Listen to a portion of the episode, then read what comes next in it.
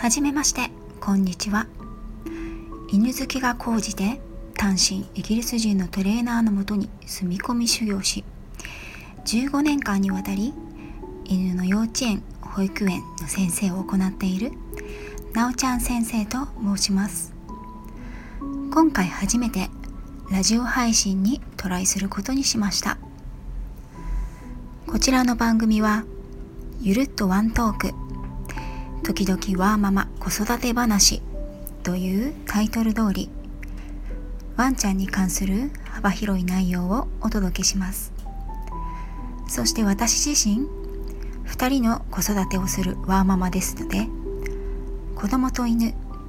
仕事とママ業などのお話を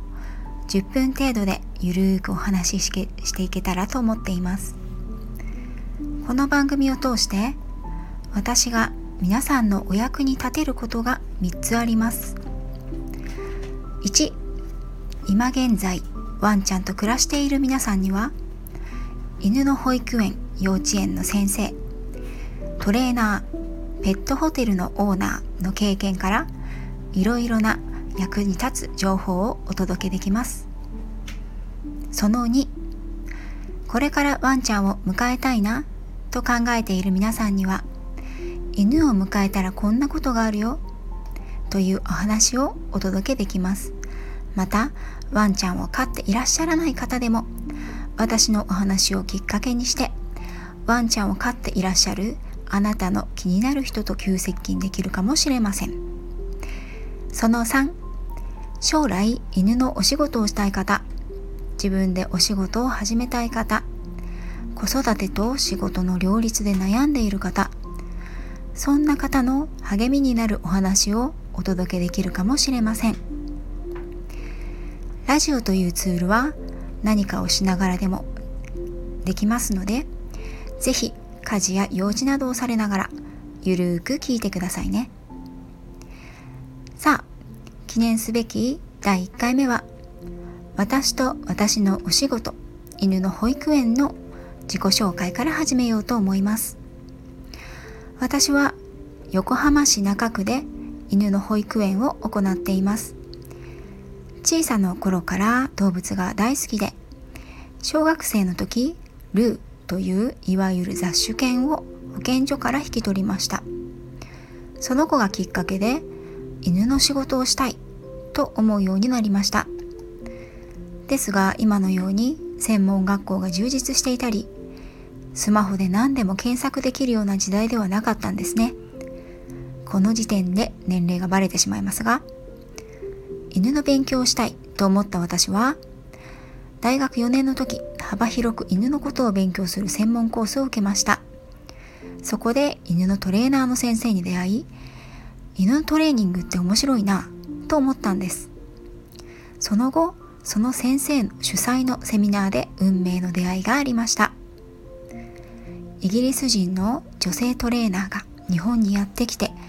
クリッカートレーニングのデモンストレーションを行って行ってくれたのです。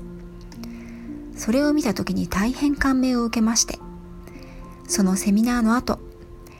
イギリス人トレーナーの先生のもとに住み込み犬の世話や家事のお手伝いをしながらトレーニングを学ぶことになったのです。ビザの関係でそれはかれこれトータルで1年ほどの期間でしたが私の人生を大きく変えることとなりました。先生のお宅はイギリスの美しい田園風景の中にあり日本人なんてテレビでしか見たことのない人もいっぱいいました。英語が苦手な私は四苦八苦しましたが見るもの聞くもの全てが新鮮で勉強でした。イギリス人トレーナーの先生には犬のトレーニングはもとよりイギリス人にとって犬と暮らす生きるということはどういうことかを身をもって経験勉強させていただき本当に感謝しています。それまでの私にとっての犬を飼うということとイギリスでの体験は全く違っていたからです。そして帰国したら日本の犬たち飼い主さんたちにも犬と暮らす楽しさをもっともっと伝えたい。イギリスで出会ったのびのび生き生きした犬たちのように犬たちが輝ける場所を作りたいと思うようになりました。日本に帰国してからは都内で他の幼稚園に勤務したり出張型の犬のトレーナーとして経験を積み2009年 N1 クラブワンコの秘密基地を始めました。その当時は人工芝のドッグラン付きの預かり型トレーニング。犬の幼稚園をメインにイベント教室。24時間夜間友人のホテルを年中無休で行っていました。紆余曲折ありこの形での営業は昨年の夏に閉店し今は一人で小さな一室とお庭で犬の保育園を行っています。犬の幼稚園から保育園に名前を変えたのはパピーからシニアまで全ての年齢のワンちゃんたちに育むことを保つということを提供していきたいと思ったからです。犬の幼稚園の先生を10年以上行う中で私の中で最後に行き着くところは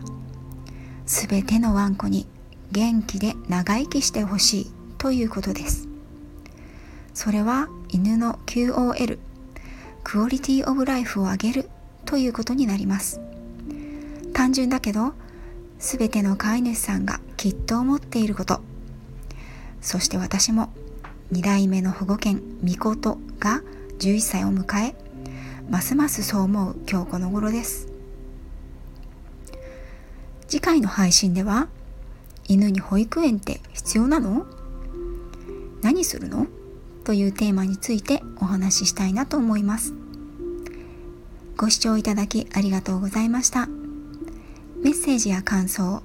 取り上げてほしいテーマなどありましたらどうぞレターを送ってくださいね。